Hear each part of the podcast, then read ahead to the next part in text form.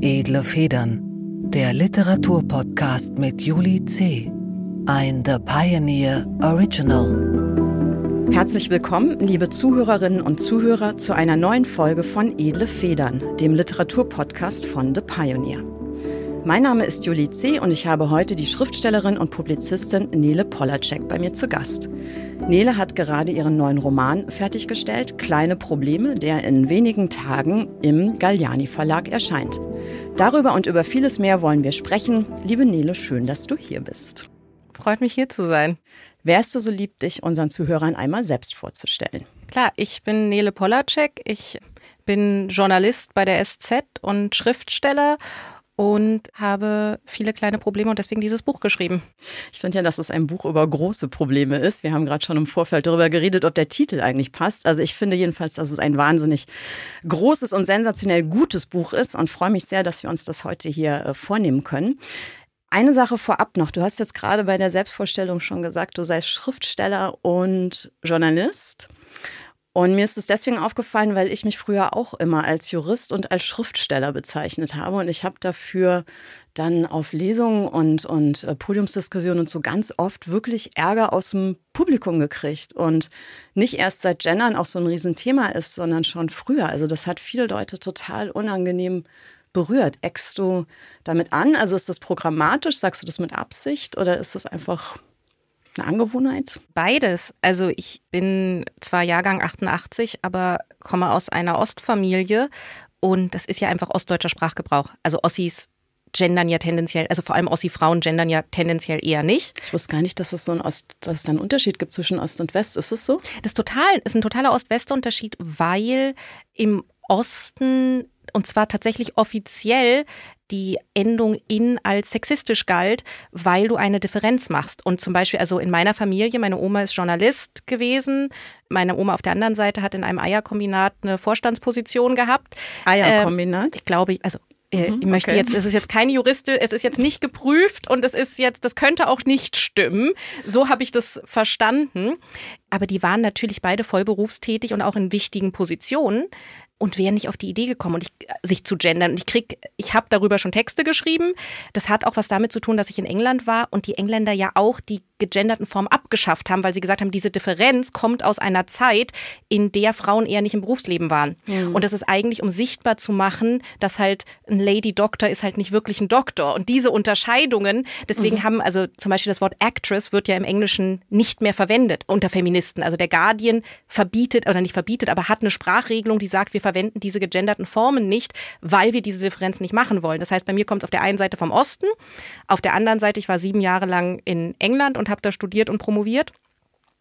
Und in der, also sozusagen, ich finde diese Position eine völlig logisch kohärente. Also ich habe gerade also auch feministisch betrachtet. Ja, dann, ne? eine völlig also feministische, dem, natürlich. Ja, ja. Und natürlich ist es so, und jetzt kriege ich, also ich habe darüber schon geschrieben und kriege andauernd Zuschriften von Ostfrauen, die mir, die sozusagen sagen, vielen Dank, dass du das sagst, weil ich war immer Ingenieur und jetzt mhm. kommen diese Westfrauen, die im Zweifelsfall zu Hause geblieben sind, um sich um die Kinder zu kümmern und erklären mir, dass ich ein schlechter Feminist bin.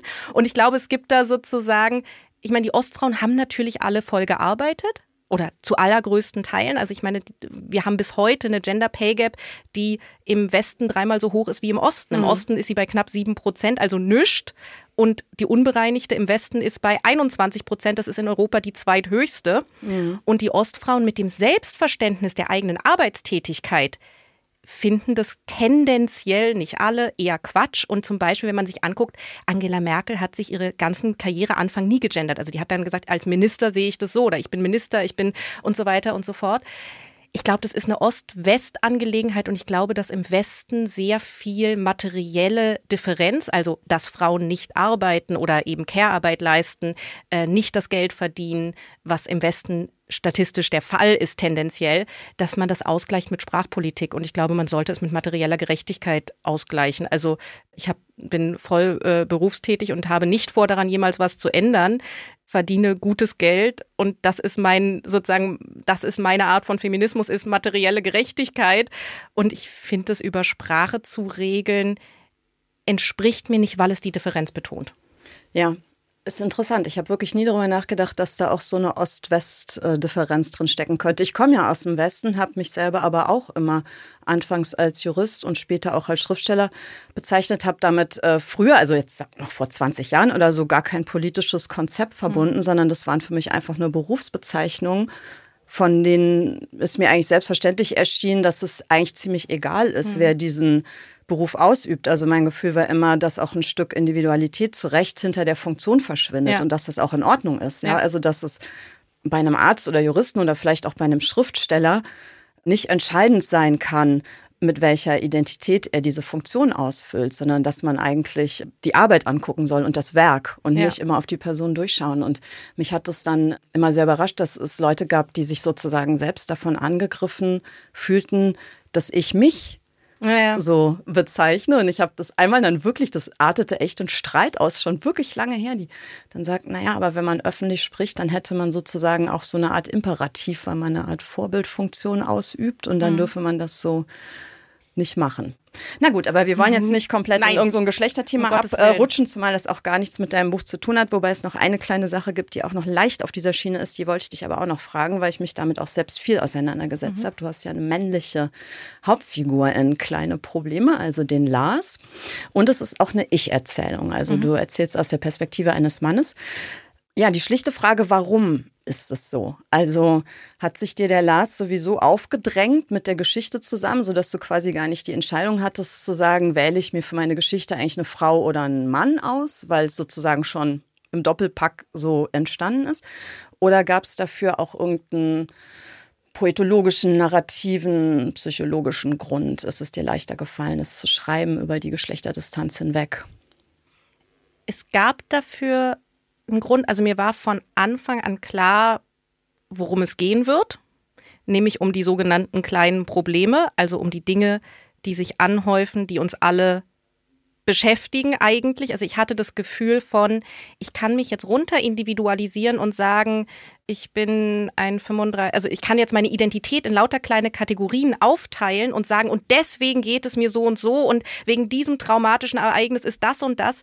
Ähm, meine gefühlte Wahrheit ist aber, dass ich in Wahrheit meistens daran leide, dass ich eine Steuererklärung machen muss, eine Rechnung bezahlen muss, eine Rechnung schreiben muss, dass ich irgendwas wieder nicht erledigt habe, dass ich mich bei jemandem melden muss, also dass ich sehe, also dass ich glaube, dass völlig unabhängig von individuellen Identitäten wir doch die meiste Zeit mit denselben Dingen verbringen, nämlich mit den kleinen und mit den großen Problemen, also mit dem, mit dem, mit der Bürokratie und diesen unfassbaren Mengen an Aufräumen und Saubermachen und Kinder und dieser dieses ganze schrecklich, also nicht, dass Kinder schreckliches Zeug sind, aber sozusagen Alltag. die konkreten, ja, der mhm. Alltag, der uns irgendwie so runter, also Simone de Beauvoir schreibt darüber ganz viel, dass das eigentlich das, das, das Sisyphos-hafte an der Existenz und auch an der Existenz von Frauen, aber ich glaube an allen Existenzen ist, diese, dieser permanente Alltag, das ist, glaube ich, etwas, was total universell ist und da ist es egal, ob du jetzt jüdisch oder nicht jüdisch oder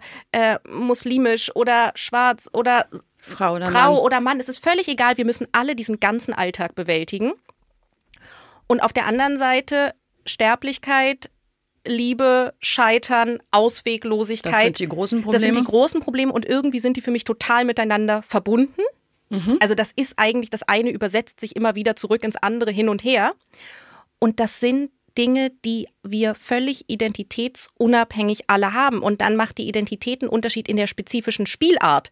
Also jemand, der Kinder hat, hat dann nochmal andere Sachen als jemand, der keine hat. Aber jemand, der keine hat, hat schon auch solche Probleme. Und es gibt dann sozusagen die Spielart, aber ich, mir ging es um das Universelle daran. Mhm. Mir ging es darum, dass wir alle eigentlich oder nicht, vielleicht nicht alle, vielleicht gibt es die super organisierten Menschen, die ihr Leben total in Kontrolle haben. Ich kenne sie nicht. Es gibt zumindest Wohnungen, in die man reinkommt und dann hat man das Gefühl, hier lebt so jemand. Ja. Kennst du das? Also wenn ich man da reinkommt das. und es ist total sauber, aufgeräumt, du hast wirklich das Gefühl, jeder Kugelschreiber hat einen Platz, wo er hingehört und wo er auch immer wieder hinkommt, nachdem man ihn benutzt hat. Also überhaupt, dass Gegenstände ihre eigenen Plätze haben. Wohnst du etwa so? Nein, überhaupt nicht. Aber ich habe Minderwertigkeitskomplexe, ich wenn ich in, in Wohnungen komme, die so sind. Und dann denke ich mhm. immer, guck mal, hier wohnt jemand, der kriegt es hin. Mhm. Und dann äh, empfinde ich so unfassbar deutlich, dass ich das halt nicht hinkriege ja. und dass es aber natürlich so eine Sehnsucht gibt, es auf diese ja. Weise hinzukriegen. Also es gibt halt schon so ein, es hat ja was mit Kontrolle zu tun. Ja. Ne? Man hat eigentlich so ein Kontrollbedürfnis. Man möchte irgendwie Herr über diese also bei mir sind es vor allem die Gegenstände. Also mhm. nicht so sehr, ich finde Steuererklärung und Bürokratie auch schlimm, aber ich finde Gegenstände noch viel schlimmer. Gegenstände sind ganz übel. Die einfach machen, was sie wollen. Ja. Und immer, also die auch so, so einen Anspruch die ganze Zeit ja. an einen. Also je, alles, was man hat, ob das eine Klamotte ist, ein Auto oder nur der Küchentisch, die wollen ja, dass man sich um sie kümmert. Mhm. Also man, man, man konsumiert, man kauft mhm. sie, weil man glaubt, sie zu brauchen oder weil man sich was Gutes tun will, aber in Wahrheit wollen sie die ganze Zeit was von einem, ja. weil sie ständig kaputt, dreckig ja. sind oder nicht funktionieren oder ja. verschwunden sind.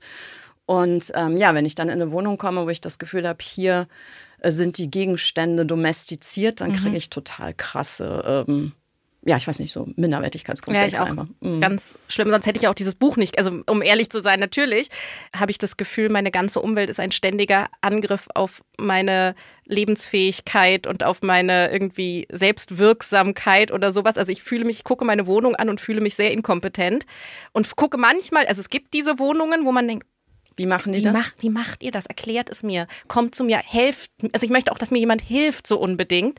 Aber ich glaube, es gibt schon viele Menschen, denen es so geht wie dir und mir. Mhm. Und auch viele Leute, also ich kenne auch Leute, ich glaube, ich darf jetzt keine Namen sagen, aber sie wird wissen, dass ich sie meine, die total ordentlich sind, wo ich dachte, das wirst, du wirst dieses Buch niemals verstehen, weil du hast dein Leben in Kontrolle. Und die hat am Ende Rotz und Wasser geheult und gesagt, Genau so, genau so geht's mir und ich kann und, und ich weiß nicht, ob das Buch erfolgreich wird, weil ich habe das Gefühl, nur ich kann es verstehen, nur mir geht's so und ich denke, nee, es gibt schon, also auch bei den ordentlichen gibt's Leute, denen es so geht und um die Frage mit dem Geschlecht ist, mir war es wichtig, dass es nicht dass es das Universelle ist. Also mhm. deswegen musste ich eine Übersetzung vornehmen. Mhm. Und deswegen, ich wollte auf keinen Fall, dass es von den Identitätsfaktoren ich bin. Aber du deswegen hast einen Schriftsteller genommen.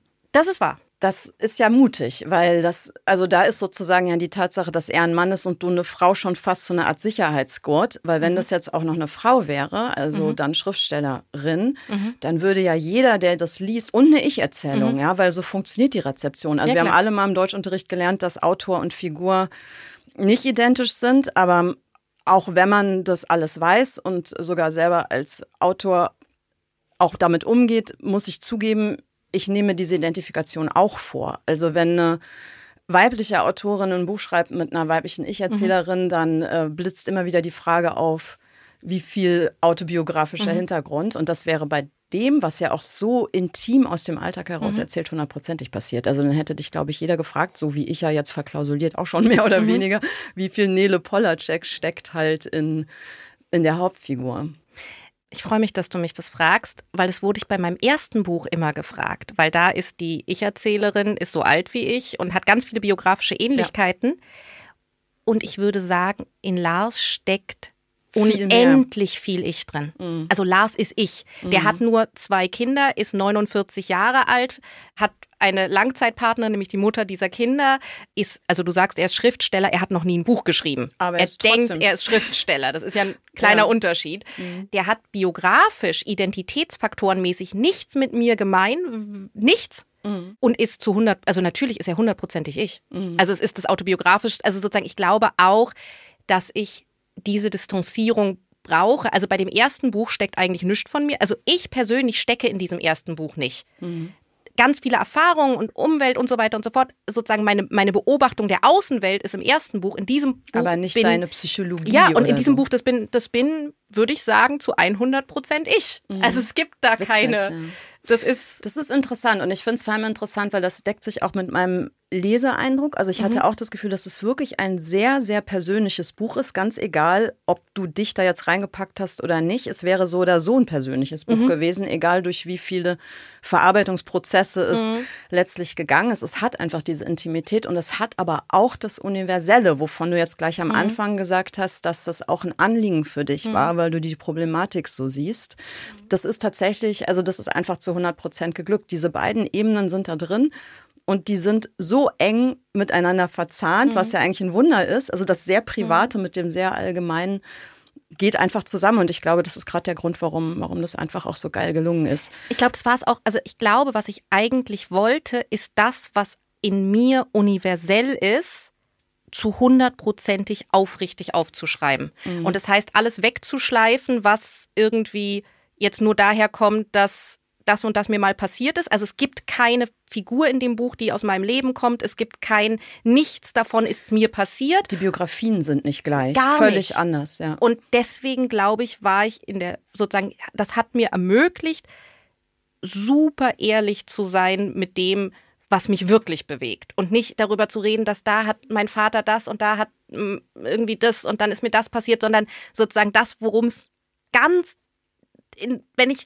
wenn ich in meiner Wohnung stehe und Sachen an die Wand schmeiße, weil ich nicht mehr kann, wenn ich da liege und heule, wenn ich denke, es ist mir alles viel zu viel, wenn ich sozusagen himmelhoch jauchzend bin, wenn ich zu Tode betrübt bin, das, was mich wirklich, wirklich umtreibt, wovor ich wirklich Angst habe, dass ich das aufschreiben kann, weil es eben, weil niemand denken wird, ah, das liegt daran, dass dir das mal passiert ist. Nee, das liegt daran, dass ich ein Mensch bin Ja. und dass ich halt die gleiche Scheiße habe, die jeder andere Mensch auch hat. Und das ist ja auch ein Weltbild. Also das ist ja auch eine Philosophie oder irgendwas. Nämlich zu sagen, das, was uns vielleicht am tiefsten und am intensivsten ausmacht, sind nicht unbedingt Ergebnisse von bestimmten Erfahrungen aus der Kindheit, von bestimmten Prägungen, von bestimmten, von mir aus auch Traumata und dergleichen. Also natürlich spielt das alles auch in irgendeiner Form eine Rolle, aber es gibt sozusagen auch die nackte, pure Existenz, also sozusagen den Daseinskampf in jeder einzelnen Minute, in dem wir uns letztlich auch wieder ähnlich sind, ganz egal aus was für Hintergründen wir, wir kommen. Ne? Also das ist ja sozusagen so eine Weltsicht, die so die, die anthropologischen Konstanten ganz Ja. stark betont. Das hat mir irgendwie auch daran. Was gut natürlich gefallen. nicht heißt, dass es nicht unterschiedlich schwer ist. Also ich glaube, es gibt ein, ich habe am Anfang diese Zitate vor, fünf Zitate und eins davon ist von Hannah Arendt, die sagt, ich habe abscheulich viel zu tun und würde so, so gerne faul sein. Und sie schreibt natürlich 1942 und äh, ist gerade aus Nazi-Deutschland geflohen und hat sozusagen, und trotzdem ist es am Ende dann, dass sie sich um Bürokratie kümmern muss und dass sie Leuten helfen muss und dass sie wieder, also sozusagen auch der Widerstandskampf löst sich an Stellen auf in diese unendliche Menge an Sachen organisieren, Schritten. an, kleinen Schritten und sozusagen ihr faul sein wollen und mein faul sein ist völlig unterschiedlich, ihre die Bedrohung alles und gleichzeitig ist es auf eine Art auch verbunden. Also es ist dann am Ende ist glaube ich es gibt Situationen, in denen die kleinen Probleme schlimmer werden. Also ich glaube, wenn jemand von Armut betroffen ist, dann sind also Sachen, wo ich sagen kann, ach, da bezahle ich doch jemanden für. Das kannst du halt nicht, wenn du von Hartz IV lebst, ja. Ganz klar. Also, und ich glaube, die Frage, ob du mit deine, deine kleinen Probleme bewältigen kannst oder nicht, die hat ganz viel mit, wie ist dein Umfeld, wie viel Geld hast du, bist du physisch gesund, bist du psychisch gesund, damit ganz viel zu tun. Also dann kommen die Identitätsfaktoren aber sowas von wieder rein. Bist du von Rassismus betroffen, bist du von und so weiter und so fort. Ist es 1939 und du lebst in Deutschland, dann hast du mit deinem Pass ein anderes Problem. Und das heißt sozusagen, die Außenwelt ist riesig wichtig, ob du mit den Problemen klarkommst oder nicht oder ob sie dich am Ende vernichten. Aber, am, aber eben auch die Ebene, dass du da sitzt und denkst, oh, wie mache ich das jetzt? Und dass man darüber einfach nicht mehr kann. Ja. ja, total spannend. Jetzt, jetzt müssen wir mal gerade kurz versuchen, unseren Zuhörern nahezubringen, worum es eigentlich wirklich geht, also was die, die Handlung in kleine Probleme ist. Ich versuche es einmal ganz kurz zusammenzufassen. Also wir haben ja schon gesagt, Lars ist dieser 49-jährige Schriftsteller. Ich bin übrigens genau 49, hatte deswegen auch das Gefühl so, oh, Mist, äh, fett ertappt. Der Ja, jetzt langsam musste man Erfolg bringen, sonst wird es nichts mehr. ja, genau, ungefähr so. Der tatsächlich noch nie in seinem Leben ein Buch fertig geschrieben hat, aber doch seine ganze Identität, sein Selbstwertgefühl an diesen mehr oder weniger vorgestellten Beruf hängt, der mit einer Frau verheiratet ist, Johanna, die er tatsächlich, glaube ich, sehr. Nicht verheiratet. Äh, ach so, die sind gar nicht verheiratet. Stimmt, natürlich. Also er will ja am Ende, genau. Aber das lassen wir mal weg am Ende. Also er lebt mit ihr schon sehr, sehr lange zusammen. Sie haben zwei Kinder und sie ist eine sehr pragmatische Person, also eigentlich eher so ein Hinkrieger, vergleichsweise jedenfalls äh, wirkt es auf ihn so, während er jemand ist, der eben ständig an all dem, worüber wir jetzt schon so andeutungsweise gesprochen haben, scheitert. Also nicht nur an seinem großen Werk, das er schreiben möchte, sondern letztlich schon an der Frage, äh, ob er jetzt als erstes den Müll rausbringen soll oder von mir aus die Katze füttern. Er hat jetzt keine, aber also die Wohnung aufräumen. Also alles das, was das Leben halt ausmacht und was ja eigentlich im Leben eines erfolgreichen Menschen so Nebensächlichkeiten sein sollten, die man so wegspielt und wegmoderiert und am, am Rande erledigt. Und das kriegt er halt überhaupt nicht hin, sondern das sind alles Sachen, die ihn lähmen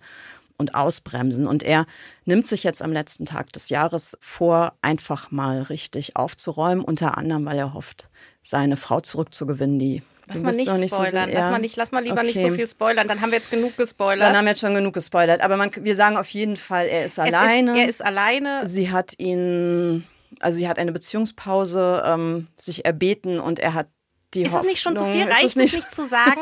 Reicht es nicht zu sagen? Sie ist in Lissabon. Okay. Und er denkt, er muss es jetzt alles hinkriegen, bevor weil, sie zurückkommt. Bevor sie zurückkommt. Er muss jetzt sein Lebenswerk schaffen, weil er ist 49 und wenn er es jetzt nicht schreibt, dann passiert es nicht mehr. Und er hat das Gefühl, dass ihm das Leben eigentlich davon rennt, rinnt. Genau. Und er hat jetzt eine To-Do-Liste und da sind total unterschiedliche Punkte drauf. Ich weiß die jetzt nicht alle auswendig, kannst jetzt gleich noch ein paar ergänzen, aber sie reichen tatsächlich von mein Lebenswerk schreiben, check, bis Dachrinne sauber machen. Also die Spannbreite. Steuererklärung, Steuererklärung mit dem Rauchen erledigen. aufhören, ganz wichtiger Punkt. Den Vater anrufen. Ja aufräumen, das Bett für die Tochter, Tochter endlich mhm. aufbauen, die übrigens auch schon erwachsen ist und so. 16. Und, ja, also so gut wie mhm. erwachsen. Mhm. Also er hat sich eine Liste gemacht und hat das alles so lange vor sich hergeschoben, dass er jetzt noch eigentlich ein paar Stunden hat vor Ende dieses Jahres, um das zu erledigen. Es spielt sozusagen kurz vor Silvester. Und er nimmt jetzt tatsächlich den Kampf auf. Ja. Also richtig. Er, er versucht es jetzt wirklich alles zu machen innerhalb von ein paar Stunden zwölf, und zwölf Stunden ungefähr. Vernichtet sich selbst und quasi auch das halbe Haus in, in diesem Kampf. Und wir sehen ihm dabei zu. Also, das ist sozusagen, was die Handlung ausmacht. So kann man es beschreiben, ja. oder? Ja. ja, und das ist jeder, jedes Kapitel ist sozusagen ein Punkt auf der To-Do-Liste und er versucht Punkt für Punkt sein Leben, die Kontrolle über sein Leben zu erlangen, zu erkämpfen. Und das ist ja was jetzt den Aufbau des Buches betrifft, so ein Ordnungsprinzip, dass die mhm. Kapitel quasi auch nach den Listenpunkten so zusammengefasst sind. Ist das was, was du beim Schreiben auch gebraucht hast? Weil Schreiben ja eigentlich auch immer so eine, so ein Spagat zwischen Chaos und Ordnung ist. Also hat dir der Rahmen geholfen, das überhaupt so in den Griff zu kriegen? Ein bisschen ja. Also ich glaube, mir fällt also im, im, im Spektrum der Schriftsteller gibt es, glaube ich, Schriftsteller, denen Schreiben unendlich schwer fällt.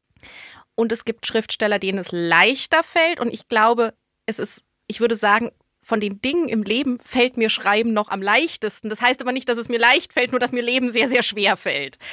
Ich glaube, das ist auch was, was sich in der Promotion entwickelt hat. Eine Promotion ist sozusagen so überlagernd, dass dir die ganze Zeit nur gesagt wird, ach, mach einfach und ist alles nicht so, nimm's nicht so ernst. Und man muss sozusagen eine gute PhD, eine gute Promotion ist eine fertige Promotion, eine großartige Promotion ist eine veröffentlichte Promotion und eine perfekte Promotion ist weder das eine noch das andere. Also die wird sehr doll gesagt, dass du nicht auf Perfektion gehen sollst.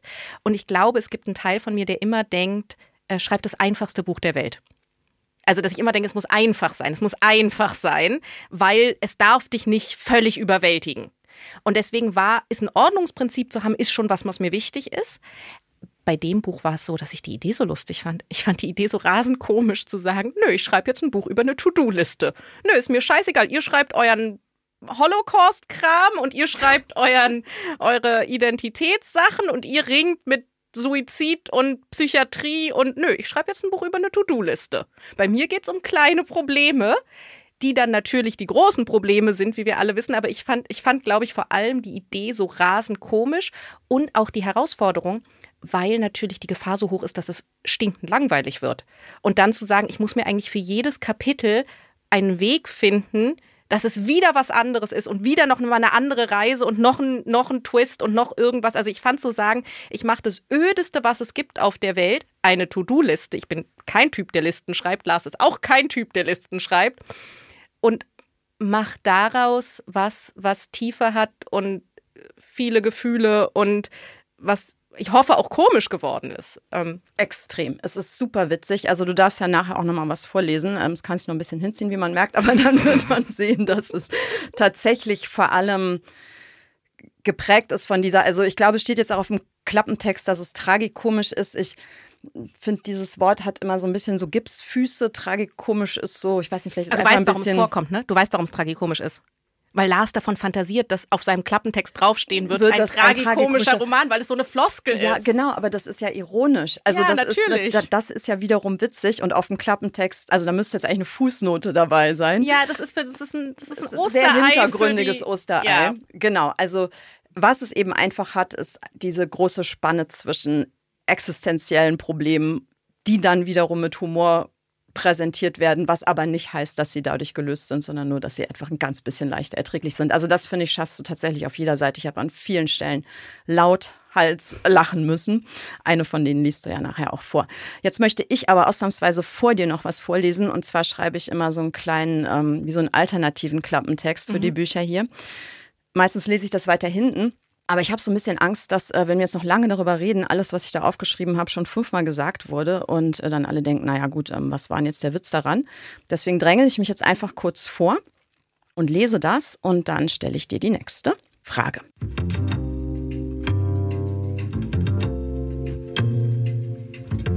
Wenn Nele Polaceks neuer Roman autofiktionale Züge trüge, gäbe es das Buch vermutlich gar nicht.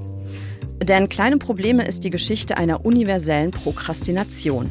Etwa so, als hätte der liebe Gott die Schöpfung eine Woche lang vor sich hergeschoben, um dann am Samstagmorgen zu beschließen, die Sache jetzt doch noch schnell mal in den Griff zu kriegen.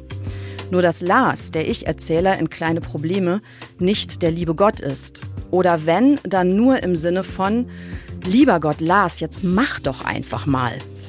Das hat seine pragmatisch veranlagte Frau Johanna immer gesagt, die nicht die Frau ist, ich ähm, ergänze das hier nochmal kurz, während in Lars Welt die Begriffe einfach und machen partout nicht zusammenpassen wollen. Deshalb kriegt er auch seit 49 Jahren nicht besonders viel auf die Reihe, weder mit dem Rauchen aufzuhören noch ein Lebenswerk zu schreiben. Und Johanna hat inzwischen eine Beziehungspause von ihm verlangt. Um sie zurückzuerobern, hat Lars beschlossen, den Kosmos aufzuräumen oder wenigstens seinen eigenen Kopf oder wenigstens das gemeinsame Haus. Und während er an dieser Herkulesaufgabe scheitert oder beinahe scheitert oder vielleicht doch am Ende irgendwie triumphiert, erzählt er sich selbst, warum er keineswegs am eigenen Versagen schuld ist. Beziehungsweise warum er immer noch alle Chancen hat, das Universum in den Griff zu kriegen, auch wenn nur noch ein paar Minuten bis Mitternacht übrig sind. Für diese Rechtfertigungssuada bemüht er alles, was geistige Beine hat. Von der Thermodynamik über Erzähltheorie, Quantenmechanik, Motivationspsychologie, Mathematik und Kochkunde. Und deshalb ist Kleine Probleme nicht nur ein zutiefst witziges, sondern auch ein zutiefst philosophisches Buch geworden, das den Zeitgeist kräftig am Wickel hat. Jeder von uns ist gezwungen, in seinem Kopf und in seiner Welt ein Verhältnis zu Ordnung und zu Unordnung zu finden. Mit anderen Worten, jeder von uns könnte ein bisschen Lars sein. Kleine Probleme bringt den universellen Lars in uns zum Vorschein und deshalb sollten wir dieses Buch alle lesen und zwar sofort. Nicht erst morgen oder übermorgen oder nächstes Jahr oder so. Kannst du meinen nächsten Klappentext schreiben, bitte? Kannst du gerne sofort. Kannst du sehr gerne haben. Und jetzt die Frage, ist das irgendwie auch ein Entlastungsbuch? Also wolltest du auch den Lesern was Gutes tun, indem du das geschrieben hast? Oder ist es ein Entlastungsbuch für dich gewesen? Also steckt da sozusagen im Aufschreiben, du hast ja gerade vorhin schon gesagt, und ich glaube, das stimmt, dieses Prokrastinieren, so ja irgendwie der Fachbegriff ist, glaube ich, schon was, was jeden betrifft, aber das ist auch etwas, was wir alle ganz gerne voreinander verheimlichen, weil wir eigentlich immer die Oberfläche des Hinkriegens schaffen. Und dadurch entstehen ja auch so Einsamkeitsgefühle, weil man dann immer nach außen guckt und denkt, guck mal, wie viele Bücher hat denn der schon geschrieben und wie hat die toll ihre Wohnung aufgeräumt und die hat fünf bestens gestriegelte Hunde. Also offensichtlich können alle das und nur ich kann das nicht. Und indem Lars jetzt sozusagen in sich reingucken lässt, also so die Jacke aufreißt und alles zeigt, ich hatte irgendwie das Gefühl, dass das entlastet einen dann, weil man dann so merkt, guck mal, Das hoffe ich. Also irgendwie finde ich es, also irgendwie ist ja Schriftsteller sein auch ein bisschen lächerlich. Also man muss, also sozusagen dieses, ich setze mich jetzt hier hin und schreibe eine Geschichte und dann, hört mal, hört mal, ich habe eine Geschichte geschrieben. Es ist so peinlich, Schriftsteller zu sein lustig, dass du das sagst. Ich finde das nämlich auch, aber das versteht normalerweise keiner. Doch, ich glaube, ich kenne, also ich kenne, also ich glaube, ich kenne auch Schrift, also ich, ich, bin damit nicht alleine. Ich glaube, wir sind zumindest zu dritt.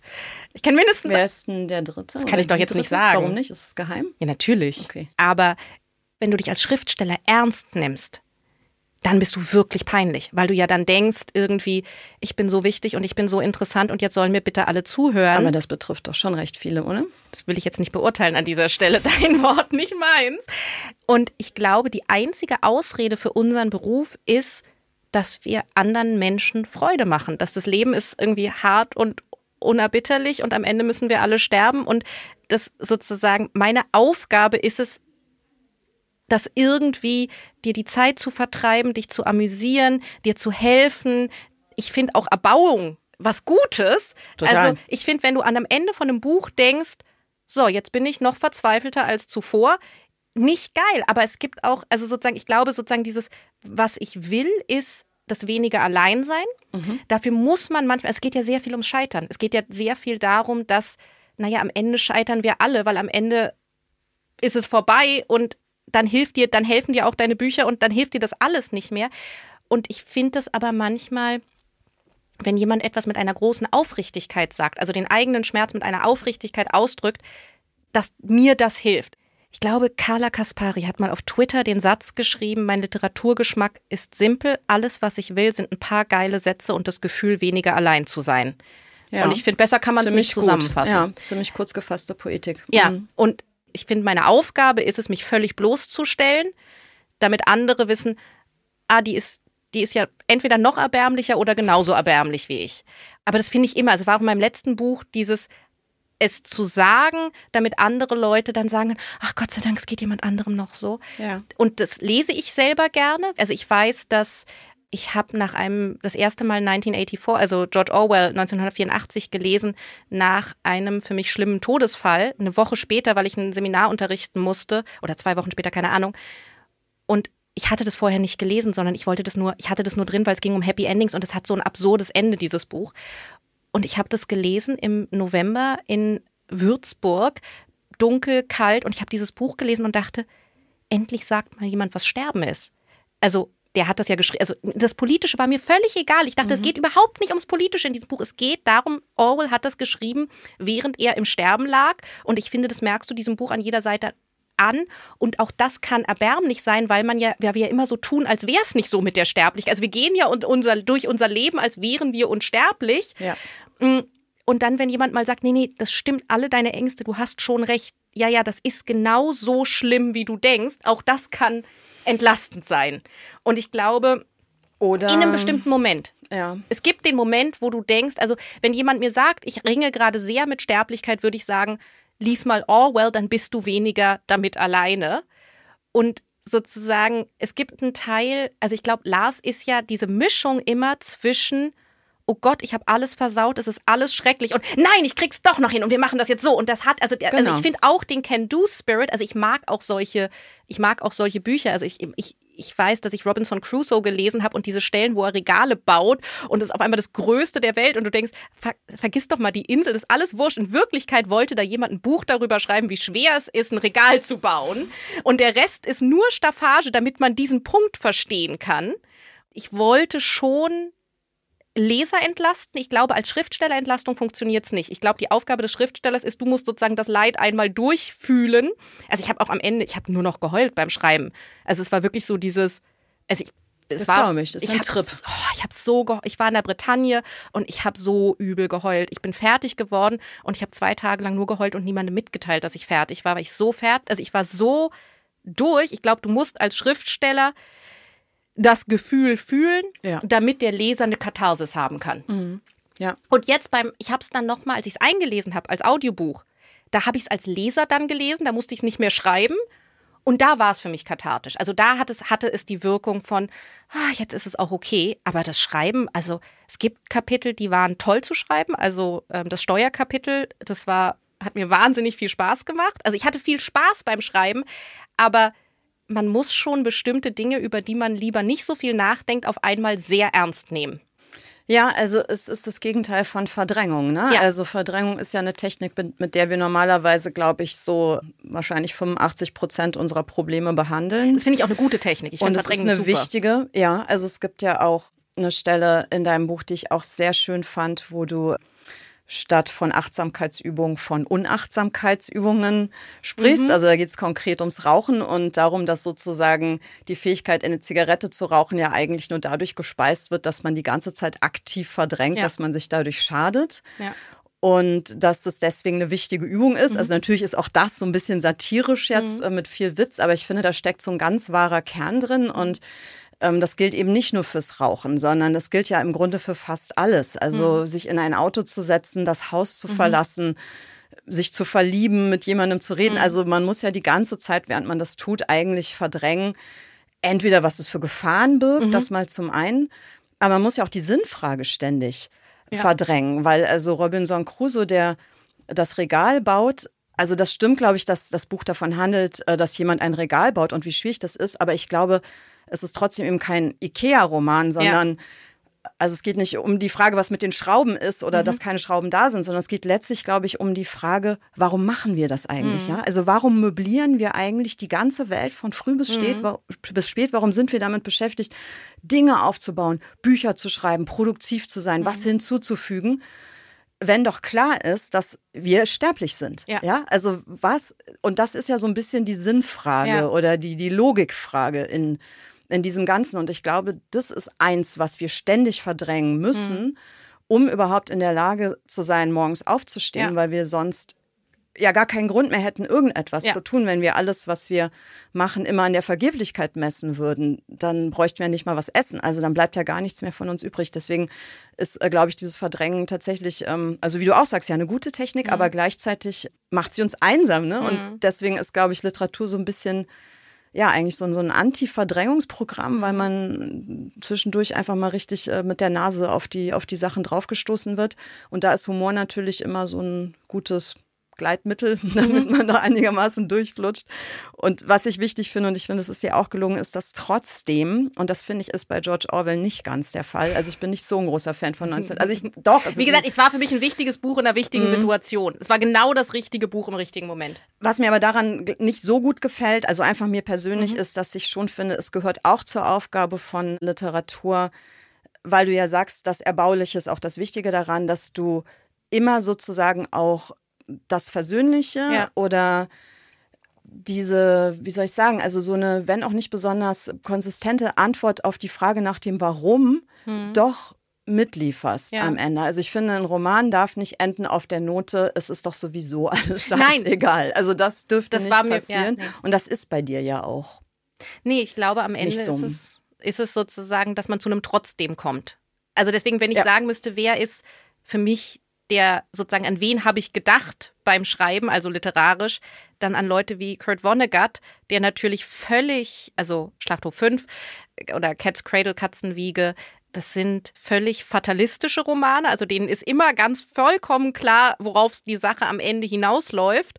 Und dass da jetzt nicht ein großer Sinn hinterschlummert und trotzdem sind es total humanistische Romane, die sozusagen sich diesem trotzdem und naja, du musst halt trotzdem dein Buch schreiben, du musst trotzdem deine Kinder und, und das ist, das ist schon was. Also sozusagen, das ist, und das ist viel und das ist auf eine Art, es ist alles, was wir haben und es war mir auch wichtig, also du hast ja zwei Stellen rausgesucht. Die zweite ist das aus dem Nudelsalat-Kapitel, was beim Schreiben wahnsinnig viel Spaß gemacht hat. Und danach habe ich es gehasst, weil ich dachte, das ist so seicht, das passt überhaupt nicht. Und dann dachte ich, nee, es ist genau das richtige Kapitel irgendwie an der richtigen Stelle, weil du ja das brauchst. Also irgendwann, relativ gegen Ende, macht er einen Nudelsalat und er hat sehr viel Freude daran.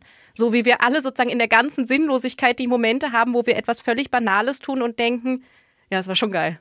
So, ich habe Mayonnaise gemacht. Boah, cool. Und da steht sie jetzt. Und die habe ich gemacht. Und die habe ich gemacht mit meinen eigenen Händen. Also, was man ihm nicht vorwerfen kann, ist, dass er keine Lebensfreude hat. Also, ich glaube, er hat immer wieder, also Lars hat immer diese Momente, wo es, wo Leben fantastisch ist. Trotz Trotzdem dem. Und ich glaube, das ist für mich auch die Message. ja, und auch, eine, auch, ein, auch ein wichtiges, also ich, ich habe das auch, dass ich, ich mag überhaupt nicht Bücher, wo ich am Ende das Gefühl habe, es gibt, es gibt ähm, Autoren, deren Namen ich jetzt auch nicht nenne, wo ich sage, boah, du bist handwerklich so brillant, das ist alles so geil. Ich kann dein Buch nicht zu Ende lesen, weil dann gebe ich mir die Kugel. Und weil es defetistisch ist. Ja, und so. ich möchte, nee, ich möchte gerne, dass man am Ende denkt, yeah, und jetzt mache ich es. Also für mich war eine der Inspirationen neben Robinson Crusoe war der Film The Martian oder das Buch von Andy Weir, was ein Sci-Fi-Buch ist, wo es einfach nur, ja, und am Ende ja, hat er halt sich die Kartoffeln in seiner eigenen Scheiße hochgezogen und hat überlebt und hat es geschafft. Und wofür das Ganze, keine Ahnung, war aber trotzdem geil. Und ich glaube sozusagen, sich immer wieder zusammenzureißen, immer wieder ins Leben zu gehen und zu sagen, ja, ist sinnlos, aber ich mach's trotzdem und es ist toll. Mhm. Ähm, ja. Es ist, glaube ich, für mich was auf, also auch was ehrlich, also es ist sozusagen versöhnlich und es ist, es ist diese Mischung aus diesen zwei Dingen, der großen Freude und der dahinterliegenden wenn du sozusagen, wenn du den Blick zu weit weitest, ist es sinnlos. Ja. Du musst ins Konkrete gehen, du musst deswegen auch die kleinen, also das Kleine an der Sache, dass wenn du sozusagen ins ganz Große gehst, dann hast du ein Problem, aber Mayonnaise machen ist trotzdem toll. Auch wenn sie dich manchmal zur Verzweiflung treibt. Ja, ja, genau. Also in den kleinen Dingen haben wir überhaupt sozusagen eine Chance, uns zu realisieren, mhm. weil am Großen werden wir sowieso zerschellen, über kurz oder lang. Du, jetzt haben wir schon darüber geredet, welche Lesungen wir vielleicht machen. Also machen wir jetzt doch einfach mal eine und vielleicht noch nicht den Nudelsalat, sondern erst noch mal die davor. Federlesen.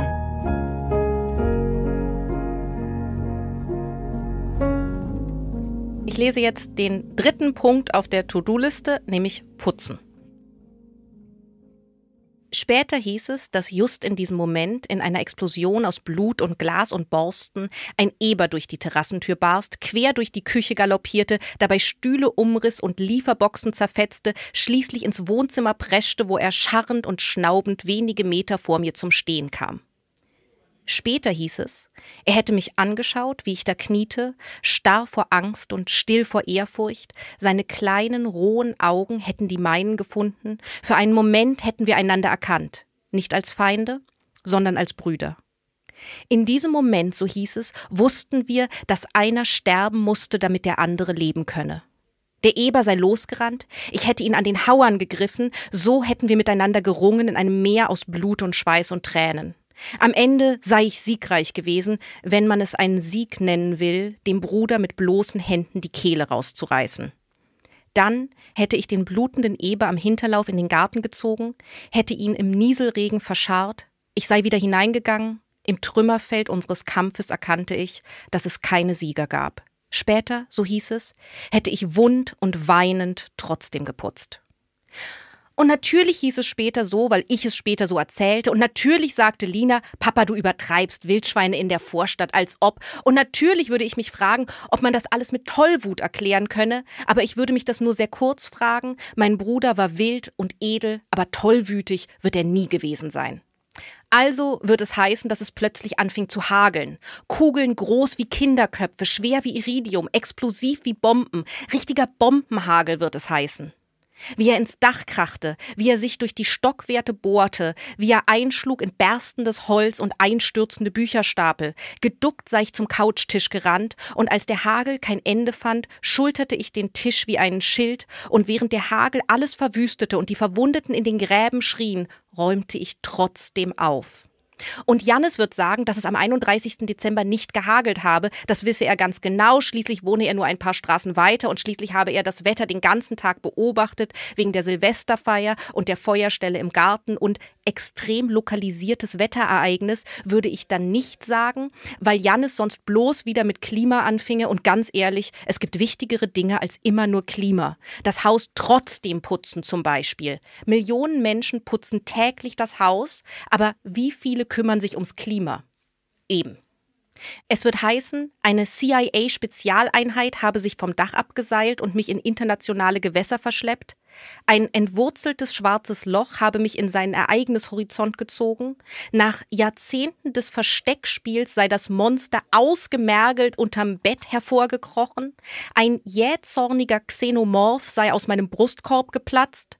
Jede verwaiste Seite meines Lebenswerks sei plötzlich aufgestoben und kreischend auf mich niedergestürzt. Es wird heißen Alien-Entführung. Es wird heißen Vulkanausbruch. Es wird heißen Wiederauferstehung der Toten. All das wird es heißen und nichts, wirklich nichts, wird dem gerecht werden, was wirklich passiert ist. In Wirklichkeit ist nämlich nichts passiert. Und da könnte man meinen, nichts sei nicht viel, nur das stimmt dann eben genau nicht. Wenn ich mir mein Leben so anschaue, dann ist wirklich noch nie etwas am Weltuntergang gescheitert. Auch nicht an Außerirdischen, nicht mal an Ebern. Aber wirklich viel, eigentlich alles, scheitert an nichts.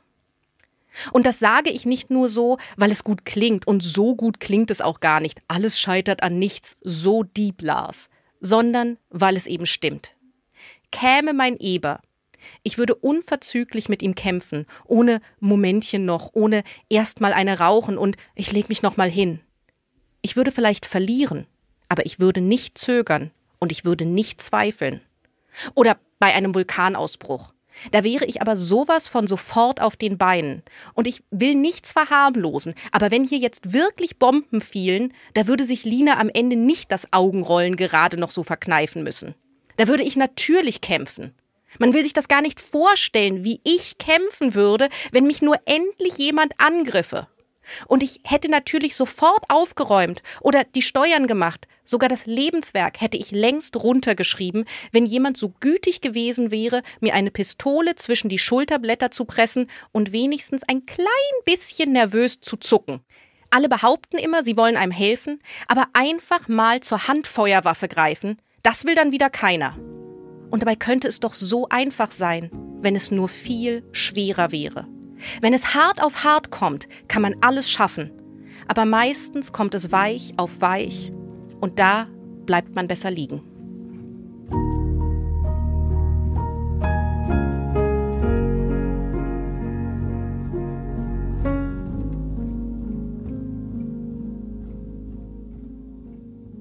Also, es könnte so einfach sein, wenn es nur viel schwerer wäre. Da will ich jetzt mal dich befragen. Also da kommen wir, finde ich, an so ein ganz äh, schwieriges Thema ran. Das sagt ja quasi, wenn man es mal so runterbricht, eigentlich geht es uns zu gut. Also wir leben sozusagen in einer Welt, die ist so von Sicherheit, Vorsorge, Problemerledigungsstrukturen, dem Runterbrechen von existenziellen Fragen auf kleines Alltägliches durchdrungen, dass wir am Ende nicht mehr in Kontakt stehen mit unserer Fähigkeit zu kämpfen. Oder sowas in der Art ist es, was er da sagt. Also er sagt, der Mensch ist halt irgendwie auch vielleicht so ein Instinktwesen. Also wenn du wirklich angegriffen wirst körperlich, mhm. wenn der Eber wirklich auf dich zuläuft mhm. oder der, der Vulkan bricht aus oder die Bombe fällt, dann mobilisierst du in mhm. dir eine Kraft, die keine Fragen mehr stellt. Also mhm. die nicht anzweifelbar ist oder die nicht mit dir diskutiert, sondern die quasi aus dem archaischen Instinkt heraus sagt, mhm. handele. Mhm. Und wenn du solche Situationen nicht hast, sondern wenn es immer nur darum geht, die Steuererklärung zu machen, mhm. dann wirst du entfremdet von dieser Quelle. Mhm. Und kommst in diese Prokrastination. Also was ich eigentlich fragen will, glaubst du, dass das ein Dekadenzphänomen ist? Dieses Prokrastinieren oder dieses sich verzetteln. Also wir haben jetzt ja so viel darüber geredet, dass die kleinen Dinge eigentlich auch die großen sind oder eng mhm. miteinander verbunden. Stimmt das oder denken wir das vielleicht doch nur, weil wir eigentlich dekadent geworden sind? Ich muss anders anfangen, aber ich komme komm auf deine Frage, versprochen. Lars ist natürlich zu hundertprozentig ich, was die Gefühle angeht aber er ist natürlich nicht mein Sprachrohr. Also er erzählt ja oft Quatsch. Also sozusagen, er steigert sich ja in Gedanken rein. Das heißt aber nicht, dass er sie meint. Das heißt vor allem, also ich glaube sozusagen, es war mir wichtig, also es ist kein Essay, ne? Ich schreibe für die SZ und wenn ich einen Gedanken habe, von dem ich denke, der stimmt so, dann, dann steht da in der Zeitung. Wenn ich einen Gedanken habe, von dem ich denke, ah, das ist aber ein interessanter Gedanke, den könnte man mal denken, dann steht er im Roman. Und das heißt nicht sozusagen, die sind alle nicht bewertet. Also die sind sozusagen, das sind Lars Gedanken. Also ich finde, das merkt man vielleicht auch, weil es Stellen gibt, wo er etwas mit total, also was sagt, was mich total überzeugt. Und dann kommt das Leben und du denkst, ach so, nee, das stimmt ja überhaupt nicht. Also sozusagen, er wird ja auch oft bloßgestellt in seinen Gedanken. Aber das heißt auch nicht, dass die falsch sind, sondern genau. das heißt, das irgendwie heißt, hat er ja auch recht. Ne? Er hat irgendwie recht und irgendwie, irgendwie Unrecht und irgendwie ist alles immer saukompliziert. Mit der Dekadenz ist meine, also wenn ich sozusagen, wenn ich jetzt antworte anstelle von Lars, nee, glaube ich nicht. Also ich glaube, dass sozusagen was Lars, also ich glaube, Lars hat da einen Punkt. Also ich, die Anzahl von Schriftstellern, die ihre Sachen dann auf die Reihe kriegen, wenn sie eine Deadline haben, ist hoch. Ich gehöre nicht zu denen. Ich bin, mhm. ich bin, komme nicht gut mit Deadlines klar. Also ich, ich kann nicht gut mit Druck, sondern deswegen bin ich auch perfekt im tagesaktuellen äh, Journalismus. Ich mache das sowieso. Also ich brauche niemanden, der mich diszipliniert, um ein Buch zu schreiben. Da bin ich, das ist das Einzige, wo ich sowieso diszipliniert bin. Für alles andere brauche ich die Deadline. Und ich glaube aber, Lars hat tatsächlich ein Problem, dass er aus Strukturen rausgefallen ist. Also der hatte ja mal eine feste Stelle und ist da rausgefallen, weil er gesagt hat, ich will jetzt ein Buch schreiben. Und ich glaube, es gibt einfach sehr, sehr viele Menschen, die mit zu viel Freiheit, also ich glaube, Freiheit ist nicht, mhm. kein, nicht schön in Wirklichkeit. Ich glaube, Menschen mögen das eigentlich. Fürchterlicher Satz, aber wir lassen ihn jetzt mal Ja, aber so ich glaube, nein, nein, ja, ich glaube, dran, Frei, Freiheit ist total mhm. belastend. Ja. Vor allem, wenn es eine Überforderungsfreiheit, also es gibt ja die Freiheit, wenn dir jemand die Auswahl gibt zwischen, du kannst deinen Laptop jetzt in 74 verschiedenen Farben haben, das ist kein schönes Gefühl und das ist auch mhm. nicht gut und das ist auch nicht sozusagen, es gibt sozusagen also ich weiß sowieso nicht, was Freiheit ist und ich verstehe, also ich habe eine Neigung zum Determinismus oder zumindest dazu, dass ich Willensfreiheit als Konzept nicht ganz nachvollziehbar finde. Aber es gibt eine Spielart der Freiheit, die denkt, dass Freiheit bedeutet ganz viele Wahlmöglichkeiten ja. aus praktisch identisch beschissenen Alternativen. Und das ist eine Zumutung. Ja, das ist also die kapitalistische Freiheit das ist, ist die kapitalistische Form von Freiheit. Das ist eine Auswahlfreiheit. Mhm. Und bei Lars könnte man ja auch noch sagen, er kommt vielleicht mit zu viel freier Zeit einfach nicht zurecht. Also das Übermaß an Freiheit, seinen Tagesablauf zu gestalten, ist vielleicht auch was, was ihn dann letztlich lähmt, weil ihm die Struktur fehlt. Ja. So. Das mag auch alles sein, aber das. Ähm, die Dekadenz. Genau, also genau, mhm. weil wenn wir jetzt so darüber sprechen, das ist auch alles mhm. total richtig, aber dann bedienen wir sozusagen eher die Facette des Buchs, die ja auch klar ist, sozusagen Lars auch sein, aus seinen Lars-Bedingungen heraus zu erklären. Und du mhm. hast ja am Anfang gesagt, dass Lars halt ein universelles Konzept ist. Und ja. in dem Punkt finde ich das halt total interessant, weil ich mich mhm. halt voll für diese philosophische Dimension mhm. begeistern kann. Und wenn wir mal sagen, es liegt eben nicht daran, dass er zu viel Freiheit im Sinne von Freizeit oder mhm. Strukturmangel hat, sondern es liegt wirklich an etwas, was uns alle miteinander verbindet dann frage ich mich sozusagen vor der historischen Dimension, ist Prokrastination ein Zeitgeistproblem? Ich meine, es ist ja kein Zufall, also das ist ja total aktuell. Also mhm. wenn man so Ratgeber sich anschaut, Marie Kondo oder wie mhm. dieses Buch heißt, wo es ja nur darum geht, wie man seine Wohnung aufräumen mhm. soll, wo es lauter Motivationshilfen gibt, äh, wie man diese Prokrastination vermeidet. Also das ist ja in aller Munde und ich glaube, das ist schon was, was uns wirklich auch gerade jetzt besonders angeht. Ja. Ja, aber ich würde. Und meine Frage wäre sozusagen, also warum? Oder warum, erstens glaubst du, dass es so ist? Mhm. Ist es ein heutiges, ein mhm. besonders heutiges Problem? Und zweitens, wenn ja, warum? Könnte ein Grund wirklich in dem liegen, was Lars hier so ein bisschen aufspießt, dass es halt ein Dekadenzproblem ist, was halt ja eine Aber traurige was, was Antwort meinst du wäre. Mit Dekadenz? Also, weil ich würde sagen, also das kommt darauf an, wie du Dekadenz definierst. Ich würde sagen, diese Freiheit, von der ich spreche, ist eine Form von Dekadenz. Also ich glaube, das Leben, und es gibt da, ich habe das gerade gelesen bei Bas Kast in einem frühen Bas Kast-Buch, das ist dieser Ernährungskompass. Ich nur das Ernährungsbuch von genau. ihm. Mhm. Der hat vorher eins, da geht es um Entscheidungen. Ich habe den gerade interviewt, deswegen habe ich alle seine Bücher gelesen.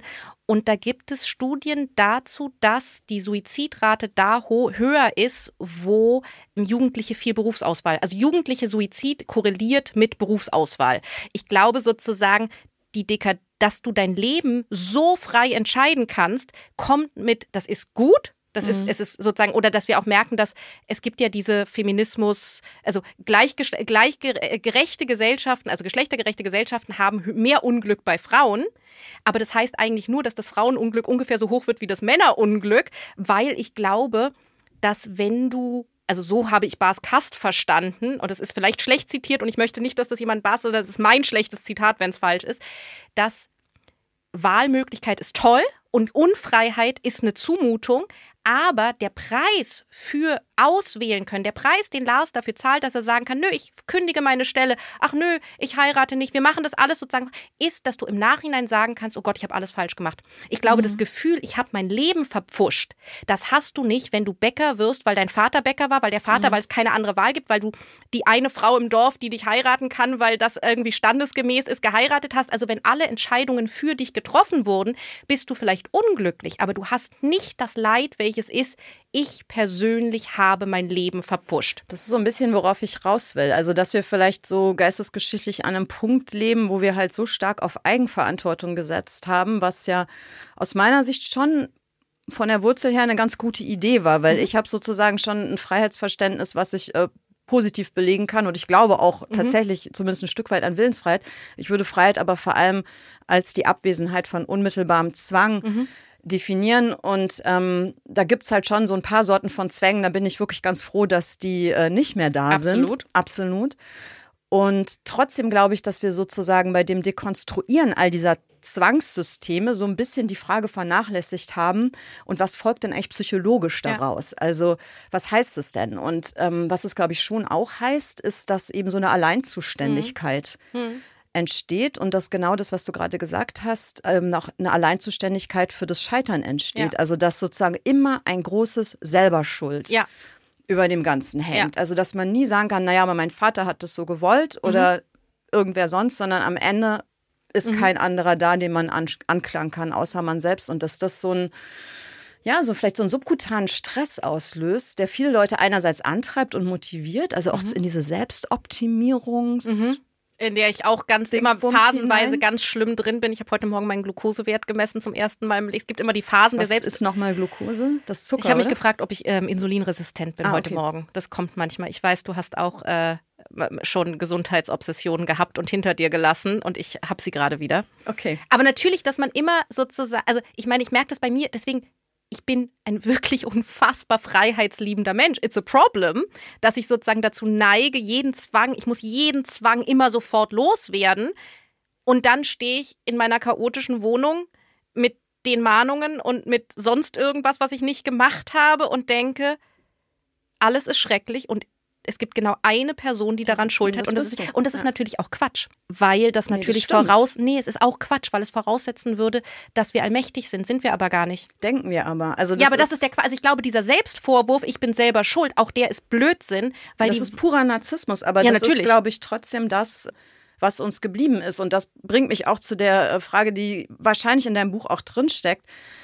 Vermute ich, auch wenn ich nicht weiß, ob der liebe Gott eigentlich irgendwann mal auftaucht, aber ich musste die ganze Zeit an ihn denken. Tut er, sag mir bitte nochmal, welche Stelle das zum ist. Beispiel ganz am Anfang bei dem IKEA-Kapitel, was Ja. natürlich, also Korea-Kapitel, was, also wo das Bett aufgebaut wird, Ja. da. Aber natürlich, ich meine, ich habe meine, meine Doktorarbeit über das Eben, Problem über des Boden und Theodizee. Bösen und Theo. Es gibt keine Seite ohne Gott. ist so, ne? Also Ja, ja, das klar. ist sozusagen ein Gott ist tot Buch. Ja. Auch so ein bisschen. Ja, also er sagt es auch, dass er sozusagen nochmal, dass er bevor er putzt, dass er die Augen schließt und bis drei zählt und, ähm, und dann die Pause zwischen zwei und drei in die Unendlichkeit dehnt und sich wünscht, es gäbe einen Gott, zu dem man beten kann. Oder Johanna hat ja auch diese Gottes, also diese Unendlichkeits-Gott-Obsession. Also es ist natürlich ein, also ich habe ein Vorzimmer, ich habe jemanden, der meine Bürokratie für mich macht seit einem halben Jahr.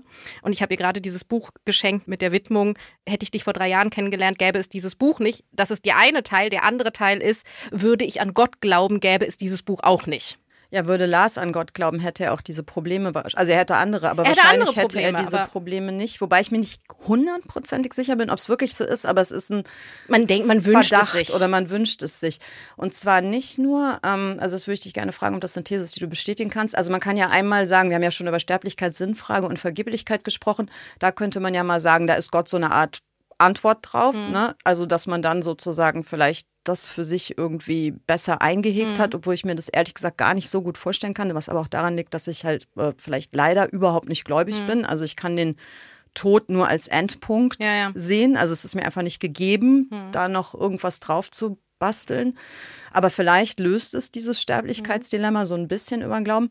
Aber ich glaube, es gibt fast noch was, und das ist jetzt die These, was noch entscheidender ist, gerade für diese Lars-Geschichte, nämlich, dass Gott sozusagen ja der universelle tatsächlich Vater in dem Sinne ist, dass er das Unverfügbare für einen bewahrt. Also, dass es sozusagen eine Macht gibt, die all das in irgendeiner Form so geordnet hat, weswegen der Mensch dann sagen darf, okay, das ist ja klar, dass ich es nicht schaffe, eine Mayonnaise anzurühren, weil Gott hat das ja auch irgendwie so gewollt, dass Ja. die Mayonnaise einfach zu groß für mich Ja. ist. Und ich verstehe das zwar nicht, was Gott sich unter dieser Mayonnaise vorgestellt hat, aber Gottes Wege sind für mich ja auch gar nicht ergründlich. Die sind ja unverständlich für den Menschen. Und das ist ja so eine riesige, Entla ist so ein Entlastungsangebot, oder? Zu sagen, du musst es nicht verstehen, du musst es auch nicht kontrollieren, weil du bist als Mensch überhaupt nicht, du hast diesen Kontrollanspruch gar nicht. Der wäre sogar gotteslästerlich, ja? Also Narzissmus ist keine Option für dich.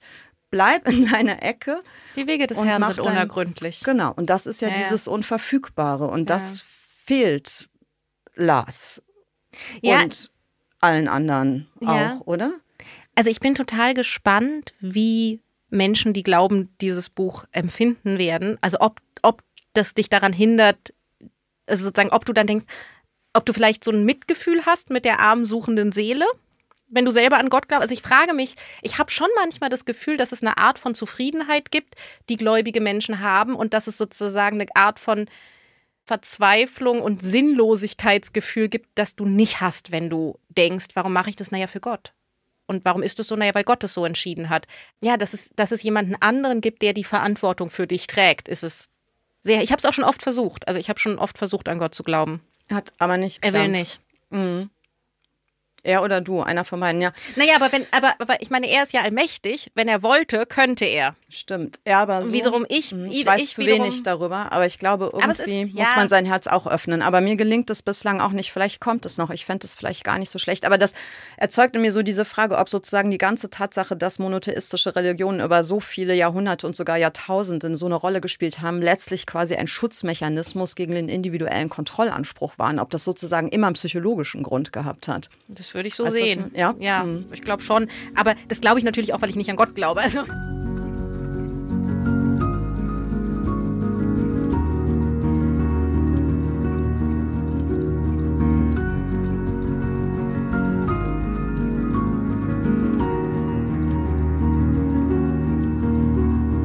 ich muss noch einen Satz zu der Dekadenz sagen. Ich muss Ja. noch mal zurück, weil ich glaube, was man bei allem vergisst, ist, dass unser Leben wirklich unfassbar kompliziert ist. Also man vergisst, dass es kognitiv für so ein kleines Primatengehirn, wie wir es haben, eine unfassbare Aufgabe ist, eine Wohnung aufzuräumen. Also die Menge an Objekten, denen du dich stellen musst, das, das, das ist sozusagen, dafür ist unser Gehirn, hat sich nicht dafür entwickelt. Also ich glaube, es ist, man muss schon auch dem Fakt ins Auge sehen, dass wir ein Leben führen, was physisch total einfach ist und kognitiv unfassbar schwer. Also aufräumen ist schwer. Das ist keine leichte Aufgabe. Also ich merke das Und immer. wir nehmen es als Metapher, weil es nicht nur das Aufräumen der Wohnung ist. Ne? Es Ja, ja. ist ja ein Aufgeräumtsein auch in einem. Ja, aber auch wirklich diese ganzen, also in einem Supermarkt ist eine hochstressige Umgebung. Also eine Stadt ist anstrengend. Das ist Mhm. Und alles. Das Internet. Das auch. Internet ist super, super anstrengend. Die Menge an Informationen, die wir aufnehmen, unsere Leben. Also ich glaube, man denkt dann immer so, was habe ich denn für einen Stress? Ich mache doch gar nichts. Ich sitze doch nur und, und so, nee, unser Leben ist anstrengend und ich glaube, was ich, was ich, wenn ich etwas gelernt habe nach diesem Buch, weil ich jetzt versuche, mein Leben auf die Reihe zu kriegen, weil ich denke, okay, schreiben kann ich, also ein Buch schreiben, also das heißt, so, das, das qualitativ ein bisschen anders, aber ich, ich bin zufrieden, das kriege ich alles hin. Leben kriege ich nicht hin, dass ich jetzt sage, okay, wa warum denn? Also was ist denn das Schwierige daran? Und feststelle, ach so, es ist einfach objektiv schwierig. Das ist gar nicht, weil ich scheiße bin, sondern wenn du dich mit der Mhm. Es Neurologie beschäftigst. zugestehen auch mal. Das sind Ja. Skills, das sind Fähigkeiten, die lernen viele von ihren Müttern. Ich habe das von meiner Mutter nicht gelernt. Deswegen glaube ich, gibt es auch so eine Mental Load-Differenz und so eine Care-Arbeit-Differenz. Ich glaube, Frauen haben den Nachteil und den Vorteil, dass sie das tendenziell von ihren Müttern lernen, wie man einen Haushalt führt. Männer lernen es tendenziell nicht und am Ende sind es auch Fähigkeiten. Also ich glaube, wenn man ganz viel für Geschlechtergerechtigkeit könnte man tun, indem man anerkennt, dass Männer diese Fähigkeiten oft nicht, also nicht immer, aber oft nicht so vermittelt bekommen und dass man diese Lücke schließen müsste, dass man sagen müsste, ach so, du stellst dich gar nicht dumm, du hast das nur nicht gelernt. Ich stelle mich nicht dumm. Ich bin auch nicht ein schlechter Mensch, weil ich nicht eine Wohnung sauber halten kann, sondern es sind Fähigkeiten, die ich nicht gelernt habe, die ich mir jetzt aneignen muss. Also eine Steuererklärung, wenn du nicht weißt, wie es geht, ist sau schwer. Und wenn du selber sozusagen aus einem Haus kommst, in der alles organisiert war, wo du immer gesehen hast, ah, die machen das so, ah, okay, das Zelt muss man, bevor man es einrollt, abtrocknen, sonst schimmelt's. Weißt du, wenn du solche Sachen nicht gelernt hast, dann musst du dir die später rauf. Und das sind objektiv, kognitiv schwere Aufgaben. Diese kleinen Probleme sind mental extrem belastend und mit einem, also weil du diesen Kampf, ich glaube, es ist natürlich viel leichter, kognitiv, nicht physisch, aber kognitiv, vor einem wilden Tier wegzurennen, einem wilden Tier hinterher, das hat eine große Klarheit. Und ich glaube sozusagen, es gibt eine sozusagen eine Klarheit in den Handlungen, die von ich muss was essen, ich muss einem Fressfeind weglaufen und ich muss irgendwie nicht erfrieren. Das, das waren sehr klare Aufgaben und unsere Aufgaben sind sehr unklar jetzt und sehr kompliziert und mhm, sie sind wirklich kompliziert ja. und man sozusagen und dann am Ende sitzt man da und denkt, warum kann ich das nicht und das andere? Nee, nee du kannst es nicht, weil es schwer ist. Ja, und eben nicht nur im Haushalt. Also ich glaube, das ist wichtig, dass man das tatsächlich ausweitet, weil es, glaube ich, eine Gültigkeit darüber hinaus hat. Also es ist sozusagen auch die Art, wie unsere Beziehungen strukturiert ja. sind. Es ist die Art, wie Jobs funktionieren, ja. wo eben nicht mehr auf wiederkehrende Handlungen ja gesetzt wird, äh, größtenteils, die du einfach körperlich die ausführen Anzahl an Computerprogrammen, die ich bedienen muss, um Alles meinen Job überall. zu machen. Das genau. ist absurd. Mhm.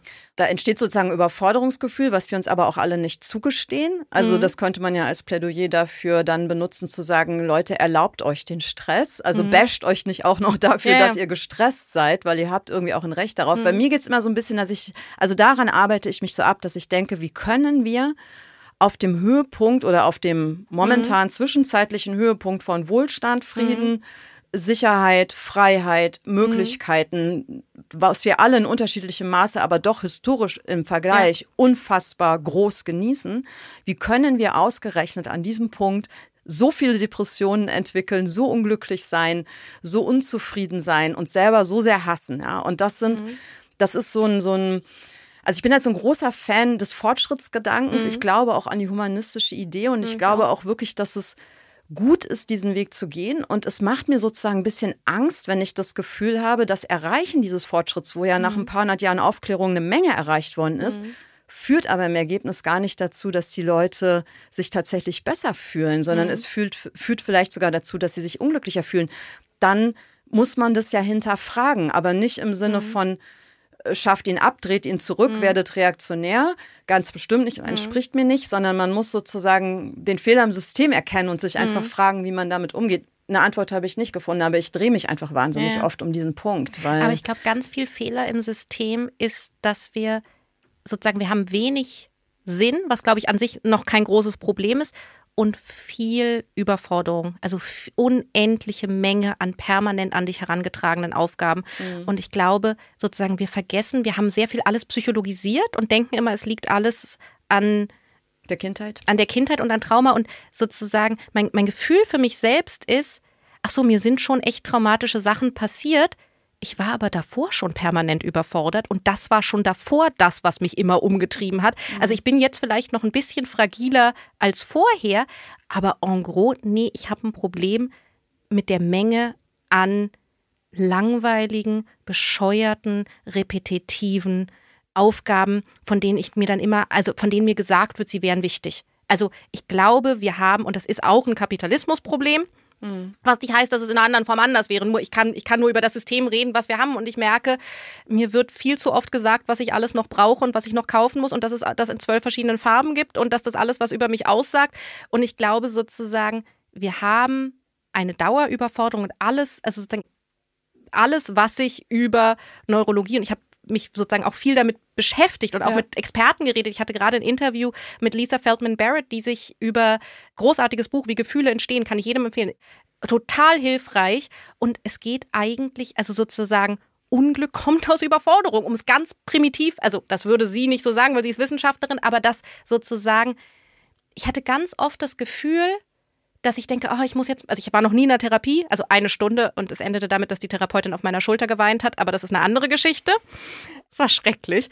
Ich habe das Gefühl, dass wir sozusagen Sachen psychologisieren, die eigentlich physisch sind. Also eigentlich ist das Problem, dass ein menschliches Hirn für bestimmte Aufgaben echt nicht gut ausgestattet ist. Und dann Störfeuer macht. Und dann dich wahnsinnig voll und dass du sozusagen eigentlich in einer Dauerüberlastung bist und von außen denkt man, Herr, aber du hast es doch total leicht ja, nicht, wenn du verstehst, wie ein Hirn mhm. funktioniert, was ein Hirn braucht. Ein Hirn kommt nicht gut mit Unsicherheit klar. Also Unsicherheit, Riesenproblem. Es kommt nicht gut damit klar, wenn es nicht voraussagen kann, was als nächstes passiert. Und es kommt mit dieser Menge an Über Entscheidungen nicht klar. Also ich glaube, mit das Schlauste, was eine Firma wie Apple gemacht hat, ist zu sagen, es gibt unsere Computer immer nur in vier verschiedenen Ausführungen. Also sozusagen dieses Einfachheit anzubieten. Ja, und ich glaube, also wenn ich sagen müsste, ich, warum kaufe ich Apple-Computer? Ach so, weil ich nichts entscheiden muss. Mhm. Ich ja, möchte. Ja, total. Und es gibt ja auch diese Sehnsucht, ne? Also um nochmal Marie Kondo zu zitieren, mhm. diese Sehnsucht danach, einfach Dinge weg wegzuwerfen und überhaupt diese ganze Idee von zurück zu Natur und am liebsten in die Steinzeit, also mhm. diese Reduktionsfantasien, die sind ja alle, glaube ich, eine Antwort sozusagen auf das dieses Problem. Das kann ich dann Problem. auch nicht.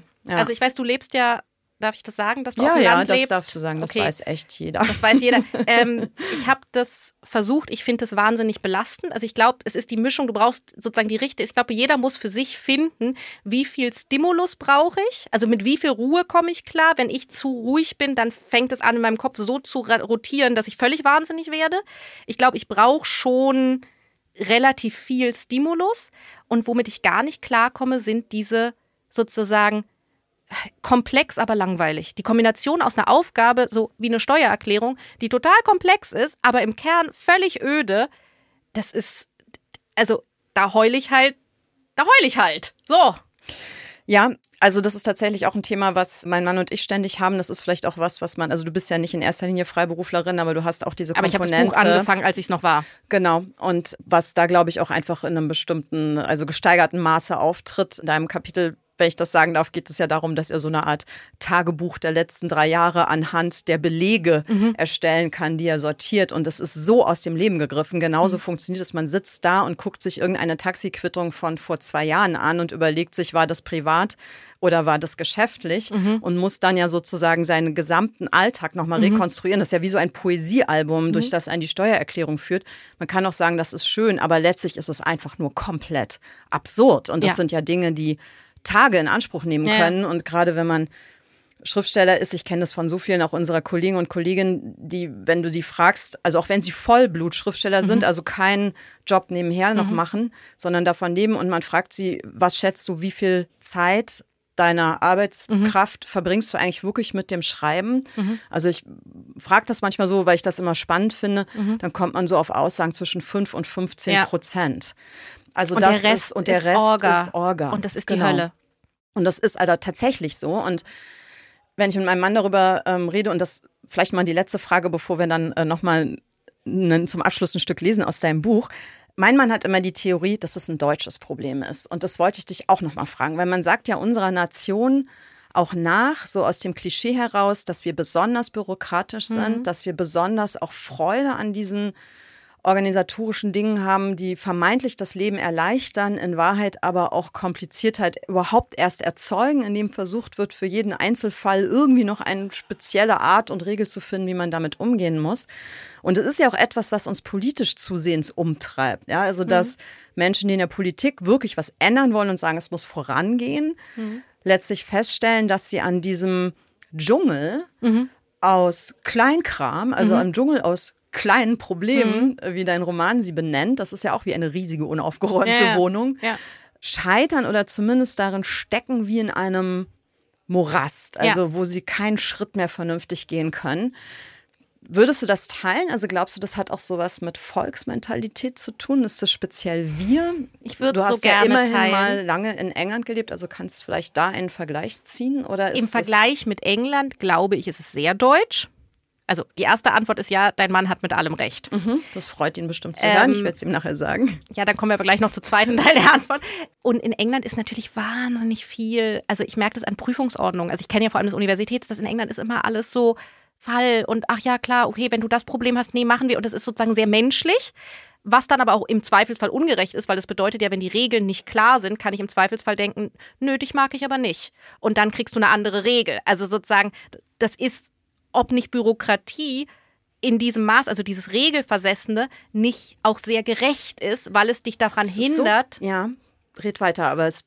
Ja, red noch weiter. es hindert dich daran, deine persönlichen Sympathien und Antipathien auszuleben. Deswegen bin ich eigentlich ein Freund von Regeln, weil auch wenn ich jemand bin, der, glaube ich, in dem Spiel um Sympathien und Antipathien generell häufig gewinne, also ich glaube, ich habe oft viel Gutes in England bekommen, weil man, weil, Weil ich, du nett bist. äh, hoffe ich, glaube ich, bin ich, das es widerspricht meinem Sinn für Gerechtigkeit, wenn ich dann denke, ja, das ist jetzt so ein, so ein kleiner Autist, der irgendwie nicht auf, nicht in die Augen guckt und deswegen, und der ist aber total klug und der macht doch auch und so weiter und so fort und der wird jetzt abgestraft dafür, dass er die Social Skills nicht hat und dieses Leute abstrafen können dafür, dass sie nicht die sozialen Fähigkeiten und Kompetenzen haben, die ich zumindest vortäuschen kann, das widerspricht meinem Sinn für Gerechtigkeit. Deswegen bin ich total für gerechte Prüfungsordnung und gegen Ausnahmen, weil ich Angst habe, dass es sonst immer zu Lasten von Leuten geht, die es vielleicht sowieso schon schwerer haben. Also ich glaube, Social Skills hat man ja auch deswegen, weil man weiß, äh, ich bin irgendwie, mir, mir ist noch nie was Schlimmes passiert, ich sehe einigermaßen gut aus, ich, ich rieche nicht schlecht und so. Also wenn man sozusagen das selbst, also wenn du sowieso schon viele Vorteile hast und dir deswegen viel Gutes ja. passiert ist, dann bist du sozial kompatibel und deswegen bin ich Absolut, eigentlich für stimmt, Regeln. Total. Mhm. Das ist das eine, der erste Teil der Antwort. Der zweite Teil der Antwort ist, also ja, England hat, glaube ich, insgesamt viel weniger Bürokratie, würde ich so sagen. Es stimmt, ich glaube, dass jetzt alle Leute, alle Deutschen, die versuchen, nach dem Brexit nach England zu gehen, gerade da sitzen und sagen, das ist totaler Quatsch, das stimmt überhaupt, es ist viel komplizierter. Ja, auch das. Also Brexit hat da echt einen Unterschied gemacht, gerade für Nicht-Briten. Der zweite Teil der Antwort ist, dass natürlich französische und italienische Bürokratie viel, viel schlimmer ist als deutsche. Ja, und also ich, in Spanien ist es ganz schön. Da, also was ich von anderen Leuten, mm, also ich bin, ja. aber ich habe ein bisschen Erfahrung mit einem französischen Haus und ich habe das Gefühl, von nach allem, was ich so mitkriege, ist französische auch Bürokratie auch nicht besser. Also ich glaube, ich glaube, in Wirklichkeit ist es so, dass Systeme ja natürlich erwachsen und dass da oben nicht ein Mastermind sitzt, der sich überlegt, okay, wie machen wir das jetzt mit den ganzen Daten, sondern es wächst und wächst und wächst und die meisten Menschen machen halt so 9 to also ich glaube die meisten, ich glaube in allen Berufen, also auch Ärzte, auch Lehrer, auch Journalisten, ich glaube die meisten Menschen machen halt ihren Job und denken jetzt nicht nochmal darüber nach, ob man nicht alles viel, viel besser machen könnte. Das Deswegen ja sind Systeme mehr. scheiße. Ja, beziehungsweise neigen sie einfach dazu zu verwuchern, glaube ja. ich, mit der Zeit, weil was halt nicht geht, darüber reden wir auch ganz äh, viel immer wieder zu Hause mhm. bei unseren kleinen Weltverbesserungssitzungen. Du kannst halt nicht irgendwie alle drei Jahrzehnte so eine Art Stunde Null einziehen. So schön. Ja, wo du so eine Art Kahlschlag, ja. einen bürokratischen Kahlschlag machst und auf einmal sitzen wir nur noch, also wir und Lars sitzen nur noch mhm. drei Minuten an der Steuererklärung, mhm. weil weil man es einmal aufgeräumt total, hat. Genau. Und das also geht, wir müssen diese ganze Auf, wir müssen permanent überfordert sein, weil man auf einer höheren Ebene diese das nicht versimplifizieren kann. Also ich glaube, es übersetzt sich. Die kleinen Probleme haben nicht nur wir, sondern die haben halt auch die Bürokraten und die haben halt ja. überall sind diese kleinen Probleme, die uns daran hindern, äh, das Leben zu führen, mit dem wir glücklich wären und in dem wir gut zurechtkämen und was uns nicht äh, an den Rand der Überforderung und des Scheiterns und der Verzweiflung führt. Was zumindest einfach mal ein Stück weit einfacher wäre. Ja, ja jetzt muss ich noch kurz eine Sache loswerden, ähm, weil mich das so sehr triggert, als du gesagt hast, Regeln haben ja auch was mit Gerechtigkeit zu tun, weil das natürlich total stimmt. Mhm. Und weil es aber auch gleichzeitig wieder, und wie oft sind die Sachen ja einfach so mhm. wahnsinnig paradox, so eine ich glaube, Fehlannahme gibt. Und ja. ich will jetzt nicht sagen, ob die typisch deutsch ist oder nicht. Ja, Keine ja. Ahnung, ich kenne es nur von hier, vor allem auch aus meinem juristischen Hintergrund heraus, dass wir alle tatsächlich sehr glauben, man könnte Gerechtigkeit durch Regeln herstellen. Mhm. Das ist ja im Grunde das, was du auch gerade ausgedrückt hast. Und der Ansatz ist total richtig. Also wenn etwas auf Goodwill beruht und man einfach mal so entscheidet, im Studienbüro oder wo auch immer, geht das jetzt schnell oder schicke ich dich nach Hause, mhm. weil der Typ einem sympathisch ist oder eben nicht. Das ja. ist halt ultra ungerecht, das ja. stimmt total.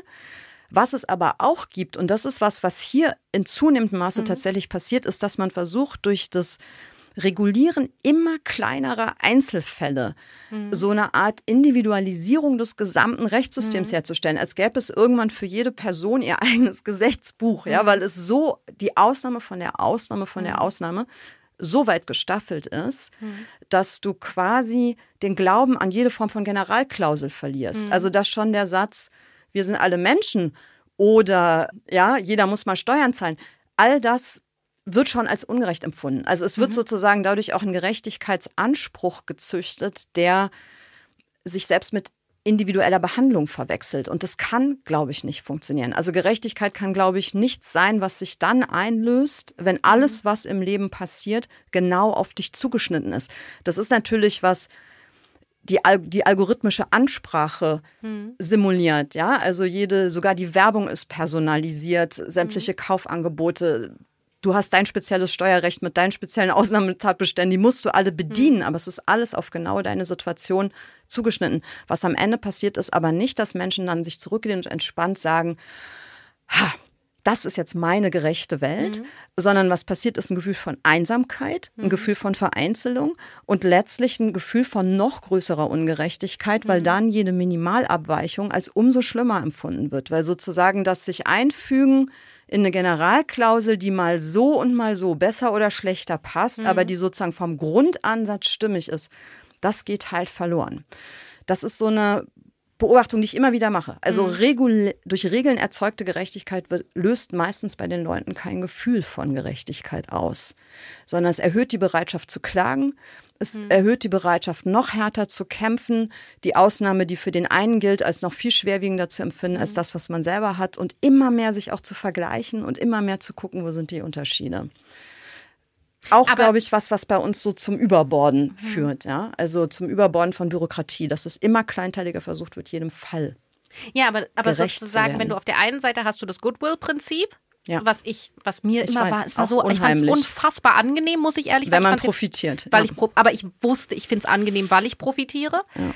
Und hatte im Hinterkopf immer die Stimme, aber, aber gut ist es nicht, dass du da hier jetzt profitierst. Aber schön ist es trotzdem. Und wenn, also sozusagen das, was du jetzt sagst, ja, ist ja total rausklausuliert. Also das ist ja auch nicht mehr die generelle Regel, sondern es ist, und auch die Ausnahme und diese, also sozusagen eine Regel für alle. Wäre das dein Gerechtigkeitssinn? Ich glaube, wir müssen zumindest dahin zurückkommen, wenn wir überhaupt Recht und Regeln mit Gerechtigkeit mhm. in Beziehung setzen, was ja ohnehin schon fraglich ist. Weil ja. man kann ja auch sagen, dass es Regeln gibt, hat überhaupt nichts mit Gerechtigkeit Nö, sondern zu tun. damit, dass man regulieren dass muss, damit es funktioniert. funktioniert. Genau. Mhm. Und ob du gerecht oder nicht gerecht behandelt wirst, das musst du auf, einer anderen, auf einem anderen mhm. Feld lösen. Ja. Das kann nicht im Bereich von Bürokratie und Regulierung gelöst werden, sondern mhm. wir sind nur dafür, also wir im Sinne von die Bürokratiemacher ähm, mhm. sollen den Laden, also eine große Gruppe von Menschen mhm. am gemeinsamen Funktionieren halten. Es mhm. geht nicht darum, jedem sein persönliches Gerechtigkeitsgefühl zu bescheren. Ja? Also das mhm. ist mal der eine Ansatz, den man sich annehmen könnte. Bei uns wird es mhm. aber immer stärker. Also ich werde ständig gefragt als Juristin, was hat denn Recht mit Gerechtigkeit zu tun? Ich würde immer sagen, ja, also erstmal eigentlich echt gesagt gar nichts aber es wird so gesehen. Mhm. Und politisch wird es auch bedient, mhm. weil wenn immer mehr Leute das Gefühl haben, ungerecht behandelt zu sein und mhm. Politik möchte das beantworten, mhm. dann tun die das durch das Schaffen von immer kleinteiligeren Ausnahmen. Mhm. Ne? Also die mhm. Pendlerpauschale, die sozusagen jedem seine 17,4 mhm. ja. Kilometer Arbeitsweg nochmal extra berechnet. Das ist mhm. sozusagen dieser Ansatz, durch immer kleinteiligere Vorschriften so ein mhm. Gerechtigkeitsgefühl erzeugen zu wollen.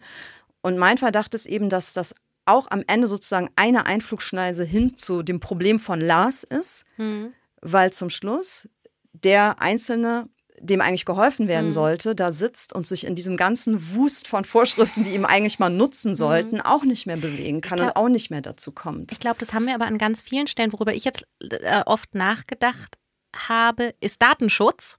Ja dass Datenschutz natürlich, also es gibt einen großen Unterschied zwischen Deutschland und anderen Ländern. Wir haben mehr Datenschutz. Ja. Und ich verstehe alle Argumente für den Datenschutz, weil ich sie alle von dir im Alles gesagt Podcast erklärt bekommen habe. Ja, weil ich so ein großer Fan davon Weil du so ein großer Fan und auf der anderen Seite muss ich sagen, er macht natürlich mein Leben unerträglich. Ja. Also sozusagen, wie oft ich an Dingen scheitere, weil ich noch eine App, weil ich noch ein Capture, weil ich noch was bestätigen muss, weil ich dann nochmal das nächste und so weiter und so fort. Also diese unfassbar, diese Menge an Passwörtern, diese Menge an an Dingen, die für mich teilweise wirklich prohibitiv sind. Also es gibt sozusagen, also ich meine, Lars hat diesen Moment ja auch, wo dann und dann noch das Identverfahren und dann noch das Verfahren und dann und irgendwann sitzt du da und denkst, ah, Juli, ich will dich erwürgen.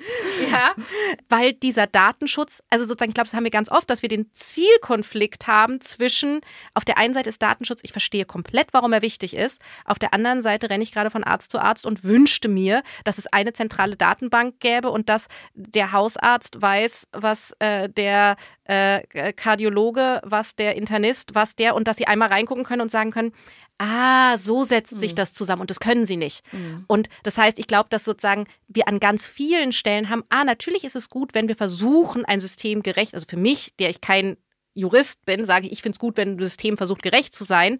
Und gleichzeitig, ich finde es schrecklich, wenn ich tausend Sachen in meine Steuererklärung, tausend Sachen in Grundsteuern, bla bla bla bla bla. Furchtbar. Ich finde es gut, wenn der Staat mich hindert, äh, meinen Nachbarn daran hindert, dass er sein Haus so baut, dass es abfackelt und meins mit anzündet. Und gleichzeitig, oh, ich muss mich jetzt an all diese Vorschriften halten, bevor ich Solar installieren kann. Schrecklich. Ich finde es gut, Datenschutz, schrecklich. Es ist immer alles sozusagen, ich glaube, was man bei allem nicht vergessen darf, ist, wir sind für die menschliche Existenz nicht gemacht. Wir befinden uns nur in ihr. Da ist sozusagen, wenn man nicht an Gott glaubt, dann muss man sagen, okay, es ist Evolution und das heißt nicht, dass da jemand, es ist nicht Intelligent Design, sondern wir, wir bauen uns gegen gemeinsam eine Welt aus lauter Widersprüchen und die ist zu kompliziert für uns. Und zwar aus lauter guten Gründen. Und am Ende müssen wir uns sozusagen darin zurechtfinden, aber, aber sozusagen, es gibt gar keinen, also ich glaube, es gibt gar keinen Grund zu erwarten, dass das Leben funktioniert. Es gibt sozusagen, es ist ja. völlig vermessen zu denken, dass wir dazu in der Lage sind, die Herausforderungen unseres Alltags so zu meistern, dass wir damit zufrieden sind. Finde ich ein super Satz. Also, dass man tatsächlich auch am eigenen Erwartungshorizont arbeiten ja, das muss und ich. nicht daran. Sich verzeihen, sagen. Ja. Nee, genau. ach so, das kann man ja gar nicht schaffen. Ich mach, mach mal mein Bestes, ich tue mal, was ich kann, aber natürlich werde ich am Ende scheitern. Ja, klar. Ja, wir bauen uns eine Welt voller Widersprüche und wundern uns, dass wir darin so schlecht leben können. Genau, das finde ich super. Du, das nehmen wir jetzt mal als Abschluss für unser Gespräch. Mhm. Und ich würde dich bitten, den Nudelsalat, den wir jetzt schon mehrfach angekündigt haben, zum Abschluss unseres Podcasts für unsere Zuhörer noch einmal vorzulesen. Federlesen. Ich lese den siebten Punkt der To-Do-Liste, Nudelsalat. Es geht ums Kochen und in Gedenken an den großen Tim Melzer, der noch kein Gedenken braucht, aber an den ich bei diesem Kapitel viel denken musste. Nudelsalat. Ich bin ein herausragender Koch. Hätte ich ein Restaurant, Gordon Ramsay würde sich von mir anschreien lassen. Heston Blumenthal wäre meine Schnippelhilfe, Eckhard Witzigmann wäre mein Azubi. Paul Bocuse würde wieder auferstehen, damit ich ihm die Grundsoßen nochmal von Grund auf erkläre. Wenn ich träume, dann von Sushi. Wenn ich atme, dann fermentiert. Wenn ich einen Kuchen fallen lasse, ist es Lemon Pie, was ein enorm geistreicher Witz über Massimo Botturas Signature Dessert ist, den wohl die wenigsten Menschen verstehen werden, weil die wenigsten Menschen so herausragende Köche sind wie ich. Und natürlich gibt es die ewigen Nörgler, nennen wir sie Lina, die behaupten, um ein herausragender Koch zu sein, müsse man auch ab und zu ein Essen zubereiten. Aber das ist natürlich Unsinn. Bei Albert Einstein würde doch auch niemand behaupten, er wäre kein herausragender Physiker gewesen, weil er sich ja nur mit theoretischer Physik auskannte. Man muss die Teilchen nicht persönlich aneinander klatschen, um ein Weltphysiker zu werden. Und ich bin sozusagen der Einstein der Sternegastronomie. Und das lasse ich mir von einer Hobbyköchin sicherlich nicht nehmen. Das ist Quatsch, Lars. Ja, stimmt, das ist Quatsch. Ich glaube, ich habe mich verrannt. Ich fange nochmal an. Also, ich stand in der Küche mit meiner Nieze und meiner Liste und spürte so eine flitternde Vorfreude. Also nicht nur auf Johanna und das Lob, das sowieso, sondern tatsächlich auch auf die nächste Aufgabe. Nach der Bürokratie und dem Hausputz, der Steuer und dem ganzen sich ändern, stand mir nun endlich etwas bevor, für das ich, wenn vielleicht nicht geboren, dann doch wenigstens bestens ausgebildet war.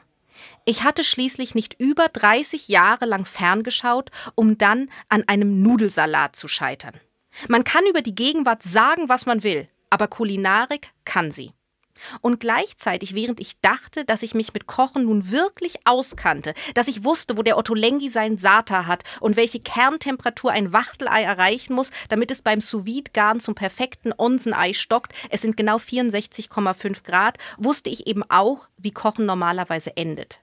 Mit klebrigen Reis in Kloschüsseln, mit rußbraunen Hühnerhautchips, mit Molekularmatsch und praktisch nie mit den Worten Geschmacksexplosion. Und erst recht nicht mit Gaumensex.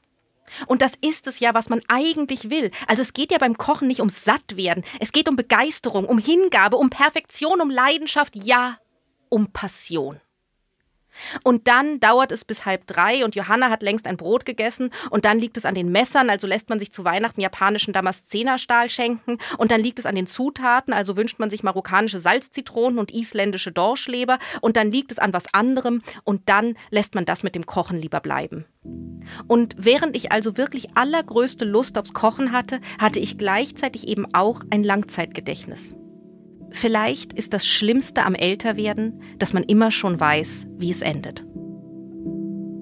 Ich danke dir, liebe Nele, ganz herzlich für die Lesung und vor allem für das schöne Gespräch. Ich bin sehr froh, dass ich hier sein durfte. Vielen, vielen Dank. Edle Federn, der Literaturpodcast mit Julie C. Ein The Pioneer Original.